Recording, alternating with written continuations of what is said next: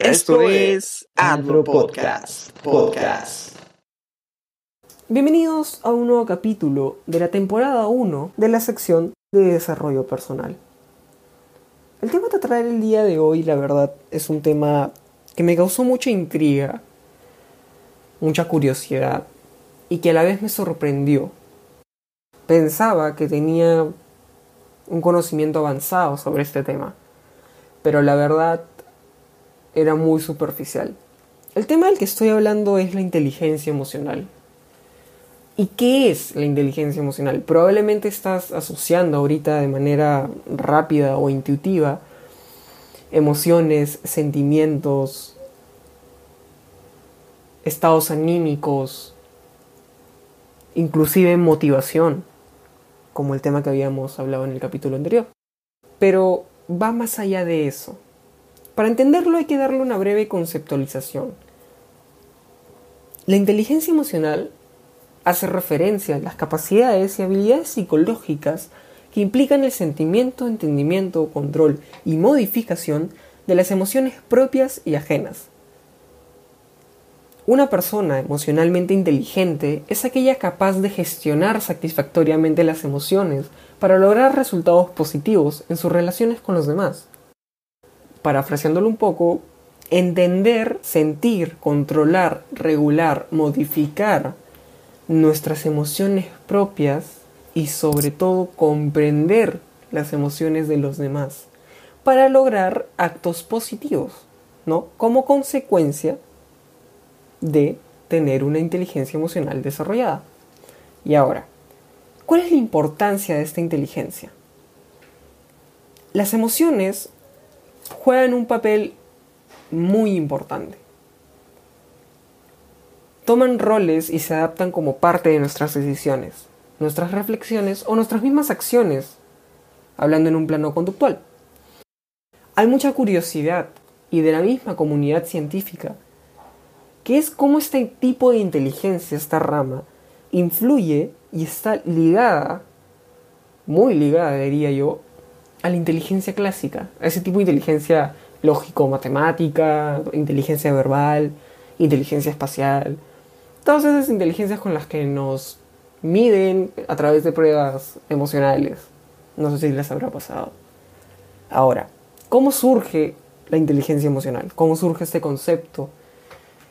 Nace en el año 1983, bajo un estudio llevado por el psicólogo Howard Gardner, que plantea a la inteligencia emocional como un complemento al coeficiente intelectual y propone dos variantes de la inteligencia emocional como determinantes.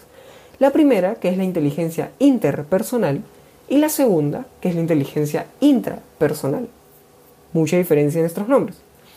La primera hace referencia al entender y comprender las emociones de los otros y tener la habilidad de reaccionar según el estado anímico del otro.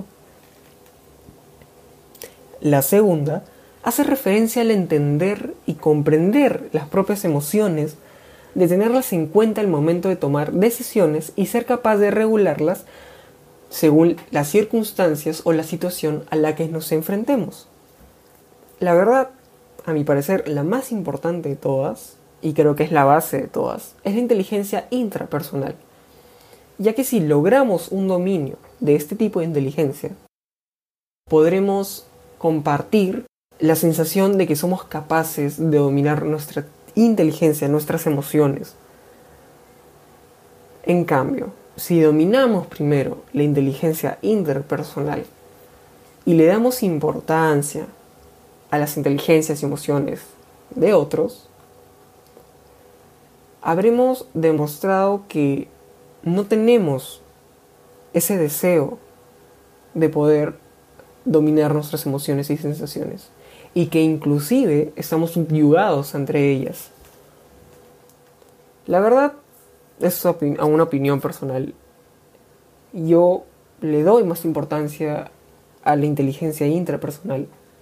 Porque como vuelvo y repito, para mí es mucho más importante dominarme y poder compartirle ese dominio a otras personas, dándole la seguridad que en caso ellas no se puedan dominar, yo puedo ser una persona que si tengo el dominio puedo contagiar ese dominio, que preocuparme de las emociones de los otros. Quiero dar a entender, no es que dejes de tomarle importancia a las emociones o al estado anímico que pueda estar pasando tu mejor amigo, tu hermana, tu amigo o tu simple vecino. Lo que digo es que primero debes dominarte tú mismo. Ahora, ¿cuáles son los elementos de ese tipo de inteligencia? O bueno, de la inteligencia emocional. Tenemos cuatro principalmente. El primero es el autoconocimiento emocional, muy importante, que hace referencia a los conocimientos de nuestros propios sentimientos y emociones y cómo influyen estos en nosotros. El segundo, por otro lado, tenemos al autocontrol emocional, el cual nos permite reflexionar y dominar nuestros sentimientos o emociones para no dejarnos llevar por ellos ciegamente. La tercera instancia es que tenemos a la automotivación, que intrínsecamente está ligada al tema que hablamos en el capítulo pasado, que es la motivación, el cual hace un enfoque de las emociones hacia objetivos y metas, los cuales nos permiten mantener la motivación y establecer nuestra atención en las metas en vez de los obstáculos. Muy importante esto. Y por último, y creo yo que es la más destacable, eh, la más trascendente, es la empatía. Esta hace referencia a las relaciones interpersonales que se fundamentan en la correcta interpretación de las señales que los demás expresan de forma inconsciente y que a menudo emiten de forma no verbal. Por ejemplo, tu mejor amigo está pasando por un mal momento. Su enamorada lo dejó llora, está en una situación triste, deprimente, casi al borde de la depresión. Y tú, con la empatía, eres capaz de sentir lo que él siente y en base a eso poder ayudarlo. Pienso que este concepto, ya no abstracto la verdad, debería tenerlo todos los seres humanos. No de manera filosófica, ni profesional, ni humanística, creo que debería venir con nosotros por default, la verdad. Porque esa es una habilidad, yo lo veo así, una habilidad que nos ayuda a comprender casi a los demás, a no ser egoísta emocionalmente, ni tampoco ser egoísta sentimentalmente. Bueno, estos cuatro elementos son los que forman la estructura de la inteligencia emocional. Entonces, ¿cuál es la verdadera importancia de la inteligencia emocional? Lo vamos a hablar de un plano profesional. La verdadera importancia radica en que cuando uno es inteligente emocionalmente, está asegurando su éxito. Porque eres capaz, valga la redundancia, de dominar tus emociones, de dominar tus sentimientos, dominar tus acciones y de poder actuar racionalmente frente a circunstancias adversas a ti.